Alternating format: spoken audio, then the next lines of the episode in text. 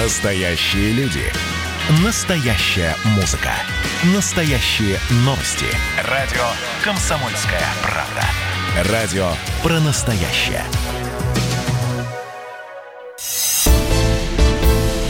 «Экономика» с Никитой Кричевским. Все так и есть. Здравствуйте, дорогие друзья. Прямой эфир радио «Комсомольская правда». Никита Александрович Кричевский, собственной персоной. Am. Здравствуйте, профессор. И я Валентин Алфимов. Итак, Да. до нас с вами, Никита Александрович, добралась эта тема. Какая? Это арест Сергея Фургала, губернатора Хабаровского края. Да. Вот. Эм, Понятно, что... э, Понятно, что Что понятно? Будет следствие, сейчас будет новый временно исполняющий обязанности главы государства. Так. Вот. А что будет дальше? Давайте мы с вами как раз по этому поводу прорассуждаем. И что будет с экономической составляющей для него? Образ будущего? Ну да, да, да. Хотя бы, хотя бы давайте на краткосрочную перспективу. Ну, это не берущийся вопрос. А почему нет? Хабаровск, э, Хабаровск очень богатый край. Что говорите? Да. А кто у нас бедный? Ну, некоторые нас- регионы считают, Не что... знаю. это- Мне кажется, у нас э, потенциал есть у всех регионов, без исключения. Без исключения. Вопрос в э, хозяине, вопрос в человеке, вопрос в руководителе, который может это э, развить, который может э, вселить уверенность в людей. И вот господин Фургал, на мой взгляд, был как раз тем человеком, который... э, ну, опять же, я говорю субъективное мнение, оно абсолютно не соотносится с ни с какой позицией радио «Комсомольская правда». А, На мой взгляд, у него были задатки человека, который мог бы а, вселить вселить уверенность, вселить надежду и создать, э, ну, хотя бы на первых порах видимость какого-то порядка. Ну, собственно, так и было, потому что люди все-таки за него вышли, да? Он Два года он там был Причем- всего лишь Причем губернатором. как вышли? Ну, Они продолжают выходить? ну, Я смотрел меньше, но- на днях э, видео, где э, на заседании Хабаровского правительства он э, выяснял, почему, почему э, не хватает денег на питание для детей школьников льготников. И когда он спросил, а вот если родители не доплачивают, что вот эти детки э, кушают? А ему сказали, чай и булочку. Мгм. То есть он говорит, а вот остальные кушают обед, а вот эти вот чай и булочку. А ему сказали, да. Э, Он говорит, сколько не хватает? Ему говорят, 116 миллионов. Он говорит, ну давайте сокращать за- зарплаты людям, давайте э, урезать шикарные статьи, давайте что-то такое делать, предпринимать, потому что чай с булочкой это невозможно. Ну, в итоге я не знаю, чем это закончилось, но это в любом случае, э, в любом случае каким-то образом было решено, и, конечно, это вопиющий э, бардак, говоря по-современному, беспредел, когда одни и те же детки, э, одни получают первое, второе, третье, а другие получают часть булочка. Вот в Хабаровском крае было ровно так. Ну, здесь не поспоришь, И он, конечно, он, конечно, обалдел от того, что он узнал. Он, Ну, конечно, обалдел. В то же время, по словам Юрия Трутнева, это полпред президента Да. в Дальневосточном федеральном округе, вот, все не так-то просто, да, по некоторым статьям, конечно, безусловно, Сергей Фургал был хорош, но и в, тоже в, в приличном объеме работы он очень сильно не дотягивал. Мне сложно судить, я не занимаюсь э, политикой, политологией. Я считаю, что э, я считаю, что вот то, что произошло в Хабаровске с Фургалом конкретно, да, и то, как он сейчас себя ведет, а он не знает о том, что происходит в Хабаровске, он не знает о том, что люди уже который день выходят в его поддержку. Это, конечно, неправильное решение со стороны Москвы, неправильно в том плане, что для а, выяснения истинной вины господина Фургала в тех а, обвинениях, которые ему предъявляют, было достаточно оставить его в Хабаровске. Ну, там люди разберутся, там свое следствие, оно наверняка а, компетентно. И я, например, не вижу необходимости в жесткой форме его задерживать и тут же отправлять его в Москву. А, Я, знаете, я сужу, я сужу вот а, по этой ситуации несколько иначе. Я сужу по, по экономическим аспектам и понимаю, что ну, вот здесь политика чистой воды и, собственно, э, задели самолюбие людей, потому что ведь они же голосовали, они в него поверили, они в общем и целом были, были довольны, особенно в сравнении с предыдущим губернатором Единороссом, которого Трутнев протаскивал, протаскивал, таки протащил. А, а пришел Фургал и не согласованный, заметьте, не согласованный, выиграл выборы. И не только выиграл выборы губернатора, но и ЛДПР заняла большинство в Думе. Но я исхожу из того, что может быть в отношении а, каких-то других экономических уже действий власти, которые могут вызвать э, такое же недовольство, но только не в отдельно взятом Хабаровске, а по стране в целом. И вот буквально на днях вышло сообщение о том, что э, планируется индексация тарифов на газ. Угу. И это, конечно, для меня был шок, потому что тарифы и так росли э, в последние годы э, на несколько процентов в год. С 2017 по-моему, года они выросли на 8%. И все это рикошетит на э, не только на бытовой газ для населения, это рикошетит на электроэнергию. Потому что электроэнергия у нас в значительной степени, особенно в сезонный период, вырабатывается через сжижение, горение газа. И вот это действительно проблема, потому что опять будет индексация электроэнергии. Опять будет индексация а, тариф на газ, у кого есть газовые плиты, и по цепочке потянется все. И это на фоне ситуации, когда мы должны, как говорит президент, поддержать людей в кризис. Ну, подождите, Никита Александрович, э, индексация тарифов происходит каждый год. Каждый год происходит индексация тарифов ЖКХ. Это и газ, и свет, и вода, и все остальное. Согласен. Ну, что здесь нового? Здесь ничего нового, за исключением одного обстоятельства. Если бы это было а, аналогично периоду, скажем, прошлых лет, то люди к этому привыкли, все в порядке. Но мы сегодня находимся в ситуации незакончившейся пандемии коронавируса. И вот это проблема, потому что у людей доходы снизились. И это признается даже властью. Тут вопрос, насколько сильно они снизились, насколько, насколько сильно они упали. Минэкономразвития говорит, что ничего страшного не происходит. Понятно. А народ говорит, что мы а в, у в таком людей, да, у людей не, несколько иная ситуация, потому что, может быть, у кого-то они даже и выросли, и, наверное, мы знаем этих людей. Тех же фармацевтов, например, там, торговцев, ритейлеров. Это абсолютно нормальная история, потому что, ну, не все же будут падать. А с другой стороны, мы понимаем, что вот э, сегодня нужно было хотя бы, хотя бы не поднимать этот вопрос и хотя бы не то чтобы заморозить эти цены, а просто их не повышать, ну как-то не акцентировать внимание. Но, несмотря на это, согласен, особо не акцентировать. Но вот то, что мы сейчас говорим по всероссийскому радио, это уже акцент. Это уже акцент на то, что тарифы будут повышены. Значит, электроэнергия вырастет. Значит, э, люди будут платить больше в ситуации, когда надо бы поддержать. И вот здесь я смотрю, какие еще варианты возможны для того, чтобы а, дополнительно подогреть недовольство. И помните, мы в прошлом году активно... А, Кому подогреть недовольство? Социальное недовольство по стране в целом. Я просто слышу вот в этой фразе, какие еще возможные варианты, чтобы подогреть недовольство, ну, как бы... По решению, вот какие решения Кто властей, будет это делать? Какие решения властей могут дополнительно подогреть недовольство. Mm. И вот здесь я э, попрошу вас вспомнить историю по, в прошлом году, когда мы обсуждали о маркировке. И мы выступали за, и мы говорили о том, что контрафакт mm-hmm. на продовольственных полках. И я до сих пор поддерживаю эту а, версию, что маркировка, а именно а, отслеживание продукции уже не от коровы до молокозавода, здесь своя система, а э, от э, завода до конечного потребителя. И вот здесь я согласен, маркировка нужна. Но когда мы говорим о непродовольственных товарах, э, у меня возникает вопрос, в этом году это стоит делать?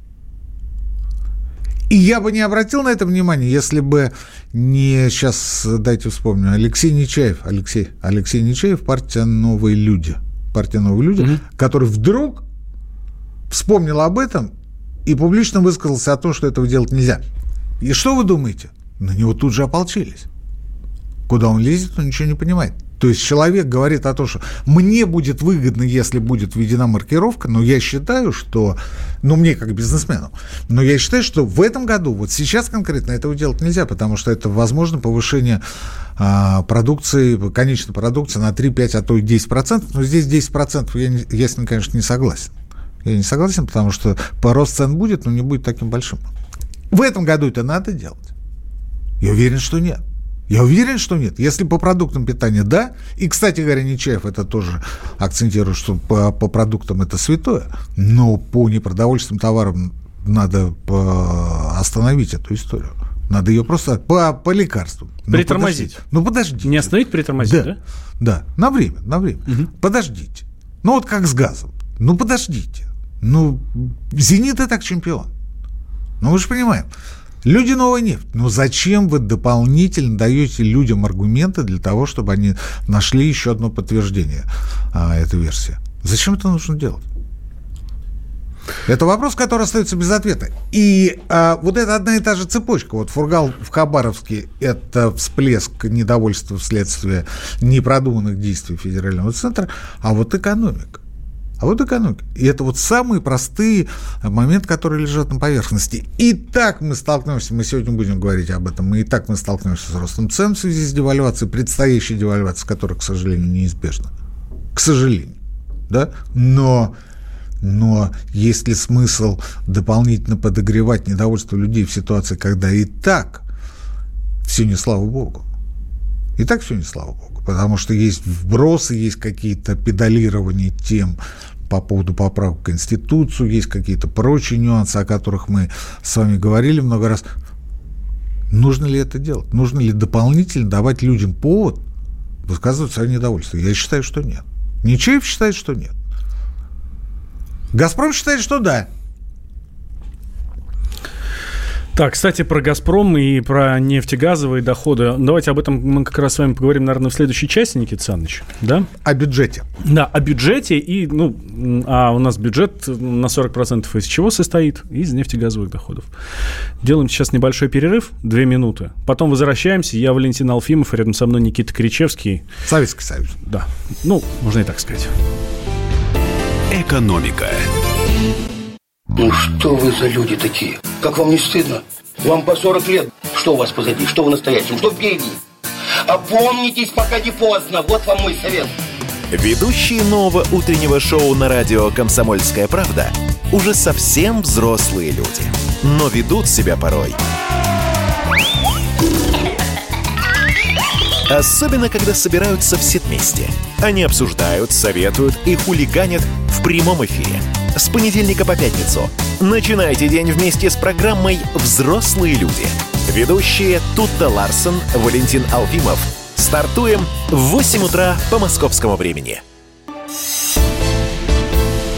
«Экономика» с Никитой Кричевским –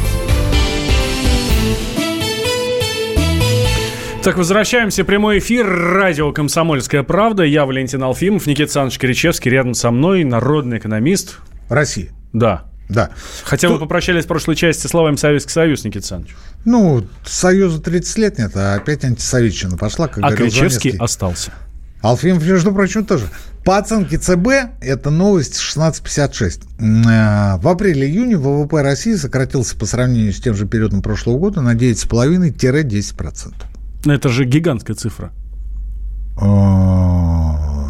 Да, ну потому что экономика не работала. Угу. Это абсолютно нормально. Здесь, здесь никаких а, не должно быть, знаете ли, никаких э, пораженческих, алармических э, прочих настроений, упадничества никакого должно быть, потому что, ну что такое, что такое ВВП? Это продукция, произведенная в масштабах страны, ну, будем считать НДС, э, амортизация, амортизация, заработная плата, прибыль. Угу. То есть это налог на добавлен... добавленная стоимость, простите, НДС я не то сказал, добавленная стоимость в масштабах государства, в масштабах страны в Ну, это самое простое, самое простое. Ну, так два с лишним месяца люди не работали, точнее, ну, половина-то точно. Поэтому ничего удивительного в том, что 9,5-10% нет. То есть это не кошмарная цифра, нет, это ужас, это, конечно, но не ужас, это ужас, не, ужас. Это да? вообще не ужас, это вообще ничего. Угу. Это вообще, ну как вот если а, люди два месяца не работали? То есть добавленная стоимость не производилась. Услуги не оказывались. Ну, были а, задействованы предприятия, обеспечивающие бесперебойную жизнедеятельность общества, страны, государства в целом. Все, все. А остальные-то были на карантине. Естественно, экономика упадет на 9,5, там 10%. Я абсолютно этому не удивляюсь. А, другой вопрос, что упали доходы. Я ведь, собственно, не о ВВП, а о том, что а, поскольку люди не работали и доходы снизились, это в продолжении предыдущей темы. Доходы снизились, и тем не менее приходят люди и говорят, ну вот тут это, э, ну тарифы надо поднять. ФАС приходит, ФАС. Мы тут с 30-летием вас Ну, так поздравляли. государства тоже доходы снизились? Да, улыбались и все, и они говорят, но мы вот желаем проиндексировать тарифы на газ. Мгм. Ну, они говорят, ну да, хорошо, а что, ну, какие проблемы-то, давайте. И в стадии согласования все в порядке. Маркировка. Да давайте. Ну как? Одно с другим-то, ребят, ну вы чего? Вот интересно, Никита Александрович, Чё? я часто слышу такие предложения, такие, во- такие слова. Ну, правда, вы не первые, от кого я это слышу, и, и специалистов, из видных экономистов. Ага. Только я понять не могу, почему люди, которые принимают решения, не могут, да, не могут не знаю. вот так не знаю, сделать. Валентин Андреевич, не знаю, не знаю. Не а кто знаю. принимает такие решения? Кто Фамилию при- можете назвать? Игорь Юрьевич Артемьев в данном случае. Я бы на месте Владимира Владимировича, нашего президента, я попросил бы Игоря Юрьевича подъехать. Ну, в свободное время. Может быть, после работы заскочил бы ну, там, ненадолго и сказал бы, «И- Игорь Юрьевич, А, зачем? Да, а чего вдруг вот с тарифами-то? А потом я попросил бы а, товарища Мантурова. Мгм. Спросил бы, а почему вдруг маркировка-то вот сейчас? Нет, я, конечно, все понимаю, сказал Владимир Владимирович. Я, конечно, понимаю там интересы а, Центра развития перспективных технологий, так, по-моему, называется организация, которая будет получать миллиарды за эту маркировку. Это я все понимаю, это я все понимаю. Я понимаю, что там люди стоят, там олигархи за этим, да, или а, видные авторитетные предприниматели, не суть. Ну, может быть, обождать? Ну, как-то вот, да? Нет, ничего этого не происходит. Вместо этого тихой сапой особо не акцентируя внимание общества на этом. Мы продавливаем те решения, которые выгодны единицам. А 100 с лишним миллионам человек, они э, э, не то, что невыгодны, а э, они приведут к тому, что у них заберут дополнительные деньги. Может быть, это и как-то вот, не знаю, лейтенант. Давайте про деньги тогда продолжим. Про деньги государственные на государственном уровне. А, По итогам июня Минфин собрал в казну. Да, Кстати, Никита Валентин Андреевич, да. вот э, Нечаев предлагает, э, Алексей, который предлагает, э, подня- мы с вами говорили об этом, припа- предлагает поднять лимит дохода самозанятых. Сейчас 2,4 миллиона рублей за год. Это 200, 200 тысяч в месяц. 200 тысяч. Он говорит, давайте поднимем. Давайте поднимем. Ну, это же не говорит о том, что люди стали больше получать. Это говорит о том, что да пусть получают больше. Пусть получают больше. Но я бы, я бы, он, конечно, не слушает наше радио. Я про Нечаева. Он не слушает. Я бы здесь бы дал бы такую опцию. В добровольном, сугубо, исключительно в добровольном порядке, исключительно в добровольном порядке отчислять каждый квартал определенную сумму на пенсионные накопления. Мгм. Есть предложение делать то же самое, только на благотворительность. Слушайте, Ну, типа там, помощь больным детям, там, старикам и вот такое. вообще-то это обязанность государства. Мгм. Давайте так. Давайте так. А вот то, что касается пенсионной системы, она же страховая. Сколько заплатил, столько и получишь. Ну, я утрирую, конечно, но по большому счету страховой фонд, он так существует. Сколько ты заплатил, столько ты в итоге получишь. Это накопительное страхование. Это нормально. И я бы предложил бы в добровольном порядке э, самозанятым отчислять энную сумму. Не знаю, какую. Это Михаил Владимирович Мишустин определит бизнес.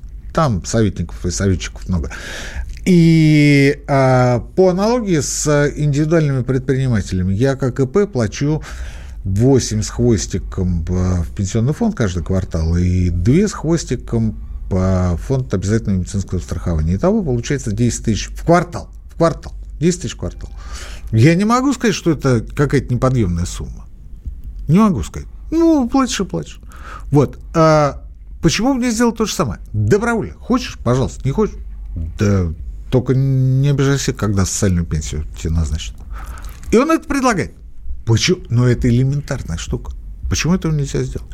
Почему Госдума всю дорогу занята какими-то судьбоносными вопросами там, территориальной целостности? Я все понимаю, это очень важно. Это очень важно. Но ведь это не менее важно. Потому что доходы у людей падают. И надо каким-то образом компенсировать, может быть, а, корректировкой правил, по которым существует экономика, попытаться компенсировать это падение. У правительства, у государства есть для этого масса возможностей, масса а, вариантов. Э, Мне не совсем понятно, почему они этим не занимаются, хотя, с другой стороны, понятно. Ну, люди заняты делом, а Им надо согласовать, им надо бумажки перенести из одного кабинета в другой, им надо посмотреть, как по электронной почте прошло, им надо, в конце концов, на обед сходить. Понимаете? А мы с вами такие умные здесь сидим и что-то обсуждаем. И не обедаем даже. Э, давайте про деньги, про государственный, про бюджет. Да, по итогам июня Минфин собрал в казну 225 без малого э, миллиардов рублей нефтегазовых доходов. И это втрое меньше, чем за тот же месяц года прошлого. Тогда был 701 миллиард. Да. И больше, чем в два с половиной раза ниже суммы, которую сырьевые компании перечислили в январе-феврале. Что происходит? Почему и критично ли это будет для нашего бюджета? Не скажется ли это на социальных программах? Мы же знаем, что нам и президент об этом говорит, и что? во все, всевозможных ведомствах говорят, что у нас бюджет социально ориентирован. Ну, это лицемерие чистой воды, Валентин Андреевич, потому что если государство не будет еще выплачивать зарплаты бюджетникам, то нафиг в такое государство. Угу. Давайте так. Ну, потому что это его первая еще обязанность. Ну, вы же нас наняли на работу, друзья. Так вы платите на зарплату. Поэтому зарплаты, конечно, будут выплачены. Другой вопрос. По какому курсу и какими будут цены? Потому что зарплата-то будет. А на что ее хватит? Угу. И вот это вопрос, прямо вытекающий из э, той информации, которую вы сейчас высказали. Я вообще вот, когда посмотрел эту новость, э, дальше начал смотреть комментарии э, аналитиков и экспертов. Ну, эксперты, Валентин Андреевич. Эксперты, это не мы с вами. Понимаете? Это серьезные Это люди. умные люди, да. Конечно, они решают вопросы. Они по, по радио не болтают, заметьте. Так вот, а, эксперты посчитали, что а, при нынешнем бюджете а, сколько, сколько, сколько на сегодняшний день дефицит? 26% или больше? Дыра в бюджете 36%. 36, 36, 36, 36 Никита Александрович. Я предполагал, что это будет где-то в районе четверти. Угу. В итоге получилось, что не четверть, а даже больше, чем треть. А, так вот, эксперты говорят о том, что а, бюджет будет, будет сбалансирован при нынешних а, нефтегазовых доходах при цене за баррель нефти, знаете почем? Не 42, не 40, 67. Это у нас сейчас 42, соответственно, да. если э, нефть мировая дороже, чем 42 доллара, значит, у нас идет там наполнение, да. там запасов. Вот так вот все. они говорят, балансировка бюджета будет при цене за баррель 67 долларов. Так. А если будет запущен план а, восстановления экономики стоимостью, общей стоимостью объемом в 5 триллионов рублей, тогда 80 за баррель. Угу. 80! Почему они так говорят? Потому что много раз мы говорили о том, что сделка ОПЕК плюс нам невыгодна. Нам невыгодно. Почему мы ее заключили, это отдельный разговор, и он больше попахивает конспирологией, нежели чем здравой экономикой. Но а, мы были вынуждены сократить не экспорт нефти, но добычу. Но добычу. Но добычу. А с учетом того, что у нас страна все-таки по сравнению с Саудовской Аравией диверсифицированная, то есть экономика у нас э, не только на трубе, на танкерах, да, мы значительную часть добываемой нефти потребляем внутри страны. И, соответственно, экспорт у нас остается существенно меньше. И здесь обмануть саудитов и прочих заинтересованных сторон, типа Соединенных Штатов, не получается. Не получается. Мы добываем меньше, мы экспортируем меньше. Юрл стоит дороже, чем бренд, потому что Европа привыкла работать на Юрлсе, НПЗ. Вот. И в итоге получается, что доходов меньше. А во что это выльется, давайте после новостей. Да, давайте после новостей. Сразу, буквально через пару минут, Никита Кричевский, Валентин Алфимов в студии. Экономика. Георгий Бофт. Политолог, журналист, магистр Колумбийского университета, обладатель премии «Золотое перо России» и ведущий радио «Комсомольская правда» авторскую программу Георгия Георгиевича «Бофт знает». Слушайте каждый четверг в 17.00 по московскому времени.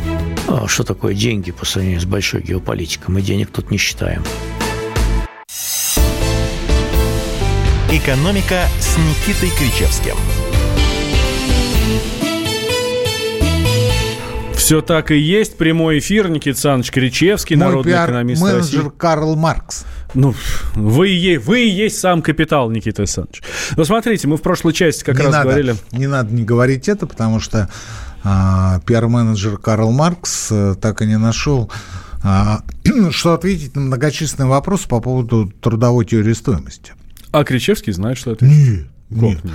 Ну, по, по Марксу по стоимость продукции определяется результатами затраченного труда. Так, ну это логично. Да, а в, когда Маркс выпустил э, первый том «Капитала», и когда вот трудовая теория стоимости начала, значит, свое победное шествие, получил, появилась австрийская школа, которая, э, школа маржинализма, так называемая, которая говорит, что цена э, товара определяется, стоимость товара определяется потребностью последнего потребителя потребителя. То есть, э, ну, грубо говоря, вот есть хлеб, да, вот хлеб, который мы едим. Дальше хлеб, из которого можно сделать, ну, предположим, там водку. Дальше идет хлеб э, в исполнении Владимира Ильича, из которого делают чернильницу. Он туда наливает молоко, пишет. Вот последнее, зачем нужен хлеб, вот последнее определяется, э, собственно, ценой. Вот, точнее, цена определяется потребностью последнего человека. Очень сложная какая-то схема. Ну, Мне, честно говоря, нормально. вот в, в этой ситуации я понятно, что я не погружен глубоко, ну, как вы в том числе, а, но мне кажется, мне как-то Маркс ближе. Закон предельной полезности и а, это австрийский закон, там были и другие теории. Э, разговор в том, что Марксу приводили множество примеров, когда одна и та же работа, ну, скажем, а, ну, давайте так, двух дантистов, да, угу. вот она оценивается по-разному. Почему? Ну, один и тот же зуб, одна и та же пломба, одни и те же материалы. Но в первом случае это может стоить, там, предположим, тысячу рублей, а в втором 10. Вот почему так? Может быть, так оценивать свой труд. Вот, вот. То, то есть субъективная оценка, понимаете? А, результаты а, труда это и тысячи, десять тысяч. Вот вопрос в том, что, ну хорошо, хорошо, мы согласны, но затраты одинаковые. Да. Результат одинаковый. Время одинаковое. Все одинаково. А почему такая разница? Ну, кто-то, например, мог на это дело год учиться, а кто-то мог 15 лет учиться. Да. Вот, и уже затраты разные. Да, да, но Маркс об этом ничего не говорил. Он говорил просто результаты, не результаты, а, а, а общая сумма затраченного труда. Это э, теоретическая дискуссия, я не считаю нужным ее развивать дальше. Здесь, да, вопросов нет, давайте вернемся к бюджету. Ну, потому что, да, еще минуты, и народ начнет переключать волну. Давайте вернемся к нашему бюджету. Конечно. Ну, вот, конечно. Да, Это гораздо интереснее. Нет, вы там умные, конечно, на радио. Но жрать-то что завтра? Курей вот. ты чем кормить? Вот. Просом зерном? Спросят и... слушатели из Костромской губернии. Да. И, а мы у вас, э, Никита Александрович, а спрашиваем, что будет у нас в ближайшее время, Бу. когда дыра в бюджете может оказаться еще больше, когда нефтегазовые доходы у нас не будут такими жирными, как и были раньше. Каким образом это решается? Способы известны. Э, сокращение расходов бюджета, то есть урезание основных статей – не связанных с социалкой, не связанных, потому что народ нельзя баламутить. А, это первое. А, второе – это увеличение госдолга, обязательно. Тем более это уже идет, и почему-то а, долгое время была практика заимствования в валюте. Угу то есть еврооблигации, там, евробонды и прочее, прочее, прочее. Сейчас курс ползет, и, соответственно, растет наша рублевая задолженность, Валентин Андреевич. Они же нам, эти ребята-то говорили, да вы же в рублях, мужики, давайте в рублях работать. А сами выпускали евробонды. Здорово. Дальше идет... А, что дальше идет? Дальше идет, возможно, приватизация. Угу. И об этом тоже говорилось э, несколько недель назад. Э, замминистра финансов господин Моисеев заявил о том, что уже осенью мы планируем продать крупный пакет акций. Это, конечно, труба, Валентин Андреевич. Мы планируем продать крупный пакет акций таких госкомпаний, как Аэрофлот, РЖД, Россети, и прочее, прочее, прочее. Крупный, но не контрольный. Или все-таки контрольный, Контроль. и это будет ну, частная Аэрофлот, компания? Аэрофлот – это контрольный пакет, там э, по-другому не получится. То есть государство теряет контроль над Аэрофлотом. Угу. При этом... И у нас не будет национального перевозчика. Да? При этом все компании приносят прибыль. Угу. То есть они регулярно отчисляют дивиденд в бюджет. Это первый вопрос. Зачем резать курицу, которая несет золотые яйца? Второй вопрос. Ну хорошо, продадим, а в следующем году что будем делать? Когда продавать больше нечего. Людей? превращая, крепостных. Да. Ну, превращая, превращая их перед этим в рабов. Следующее, что, следующее, что, как ни странно, это инфляция. Угу. Потому что это уменьшение в... Ну, долг и а, не, невыполненные обязательства оцениваются в фиксированных суммах, ну, например, в, в той же тысячу рублей. А за счет инфляции налогов поступает больше. Больше налогов поступает. Следовательно, становится больше рублей, а долг остается старым. Поэтому инфляция также выгодна. Следующий вариант – девальвация. Естественно, естественно, потому что вы только что сказали, что мы во сколько? В три раза меньше нефтегазовых доходов собрали. Да. Ну вот, если 40% бюджета по, при текущем курсе 67 долларов за баррель, а если запускать программу поддержки экономики, то все 80. Следовательно, следовательно, для того, чтобы при текущем курсе, для того, чтобы снизить эту сумму, а, точнее цену барреля с 67, ну хотя бы там до 60, до 50, надо девальвировать валюту и а, получать больше рублей на тот же доллар, который нефтяные компании получают а, от а, экспорта нефти, нефтепродуктов. Что будет с ценами и зарплатами при таком таком условии? Они останутся прежними. И цены? А, цены. Про инфляцию мы говорили, я проскочил этот момент, вы меня поймали. Я про зарплату. Я про зарплату. Потому что с ценами будет понятно, будет инфляция. Государство заинтересовано получать больше налогов. Если не получается получать больше налогов за счет обычной э, финансово-хозяйственной деятельности, надо придумать что-нибудь экстравагантное. Например, чуть-чуть поддуть инфляцию. Чуть-чуть. Она, к сожалению, в этом году несколько выше, потому что ситуация на мировых рынках сложная. И вообще, э, извините, но мы э, уже много лет существуем э, в парадигме, системе координат российской экономики, когда мы экспортируем сырье, а получаем взамен китайский ширпотреб. Угу. Но китайский ширпотреб становится все дороже и дороже, потому что китайцы хотят жить лучше, и они поднимают цены. Они, может быть, не так сильно их поднимают, когда они экспортируют, но, тем не менее, мы вынуждены платить больше. И потом качество китайской продукции улучшается. Следовательно, следовательно, инфляция возникает естественным путем. И нам это все объяснят. Валентин Андреевич, нам это все нам это на пальцах растолкуют, и я уже наблюдаю по отдельным, вы меня извините, госканалам, когда те или иные эксперты, как когда-то президент Путин, э, говорят, э, ну, смотрите, от девальвации мы вчера получали, скажем, 100 рублей, а сегодня в бюджет будем получать 120. Вот молодежь, не обстрелянные эксперты, сегодня по государственным каналам говорят то же самое. Но ведь девальвация выгодна. То есть они уже готовят. Девальвация выгодна государству, но, по-моему, не особо-то выгодно нам с вами. Ну, по поводу нас с вами они ничего не говорили. Видимо, времени у них не хватило. Может быть, вы скажете, Никита Александрович? Мне ничего сказать на эту тему. Угу. Потому что мы с вами, а, мы с вами наблюдали курсы 23 рубля, 20, 23.13, это было в а, июле 2008 года. Мы с вами наблюдали 29-39 в конце 2008 года. Мы с вами наблюдали 33 много лет.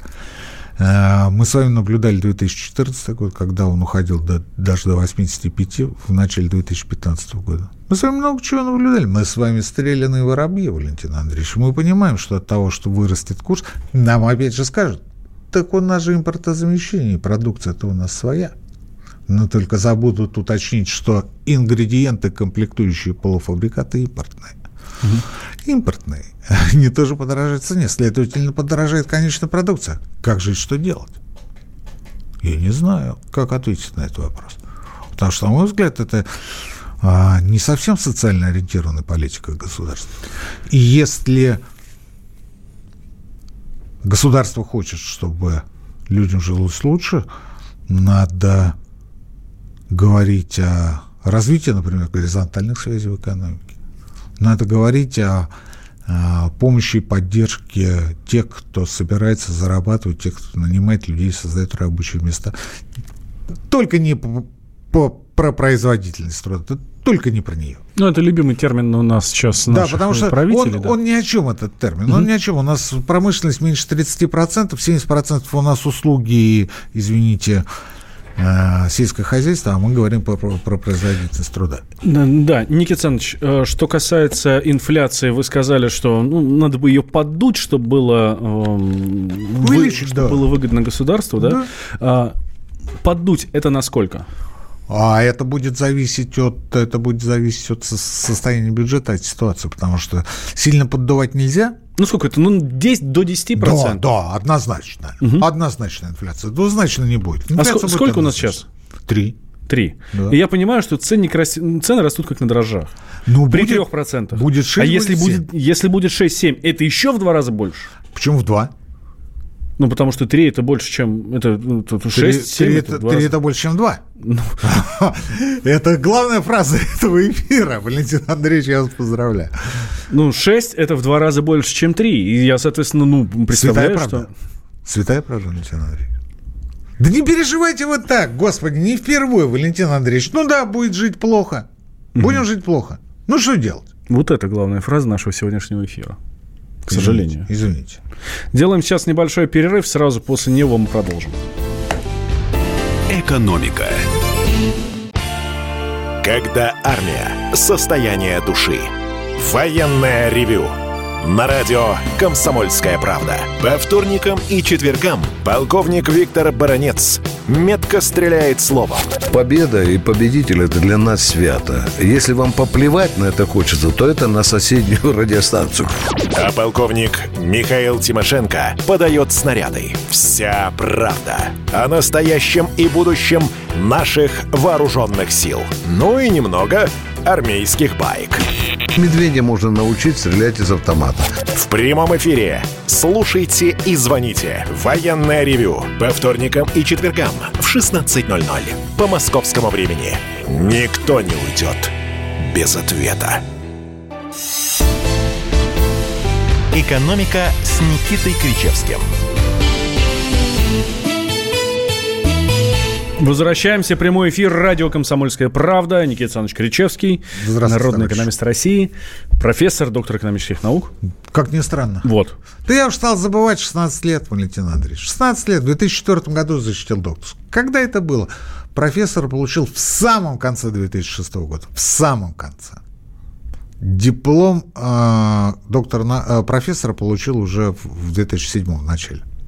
Посмотрел на дату выдачи, оказался конец 2006.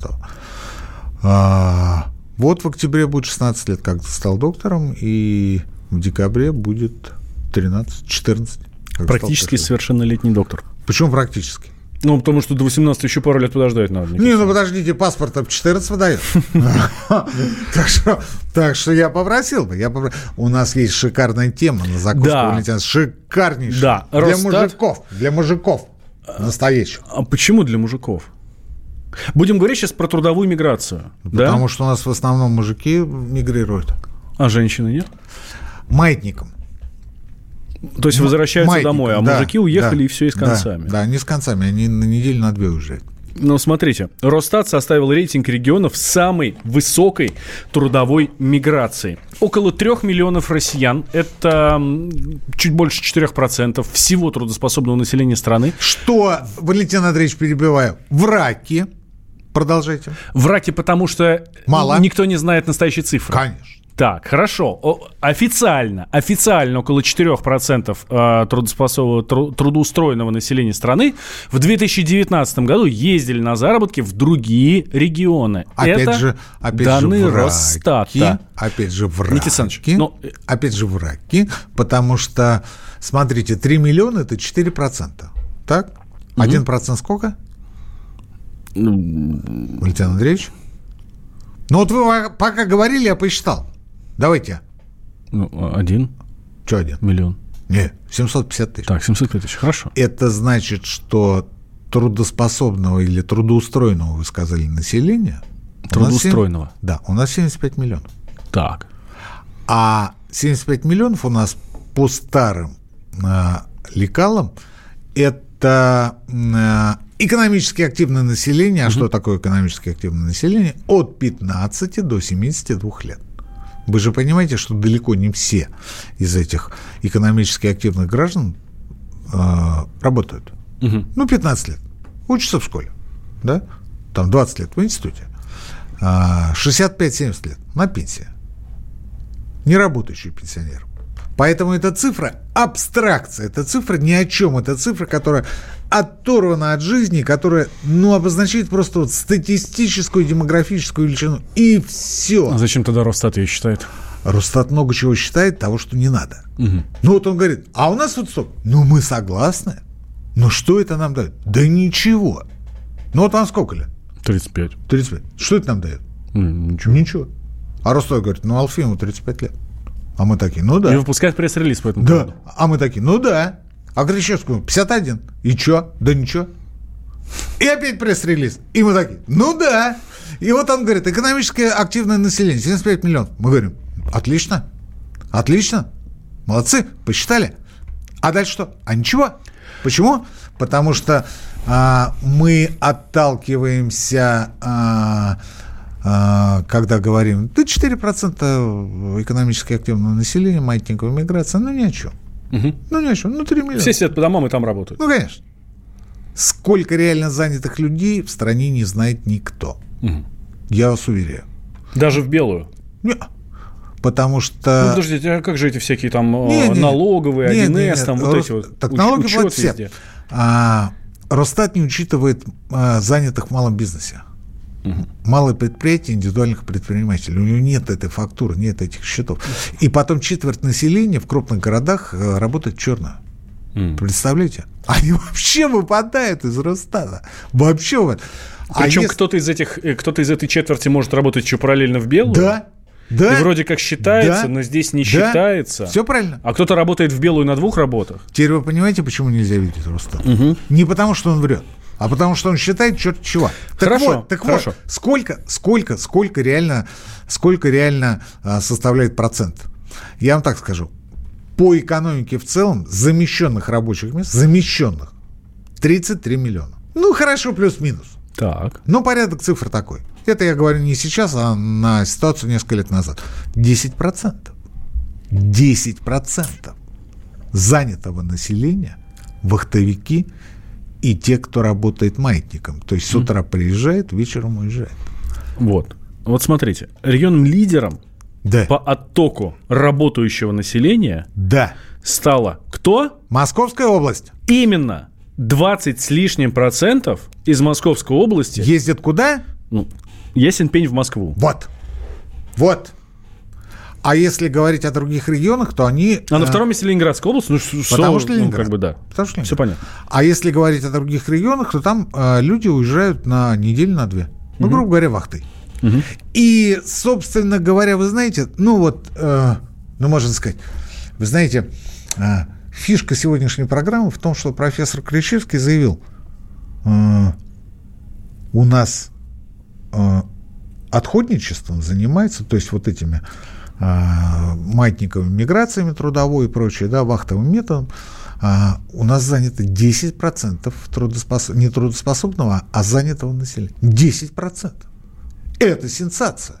Это нужно поместить на первую полосу.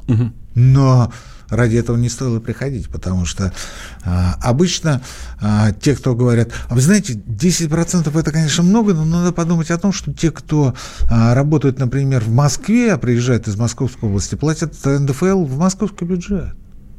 А бюджет Московской области ни хрена. Понимаете? Но пользуются они услугами и инфраструктурой в Московской области.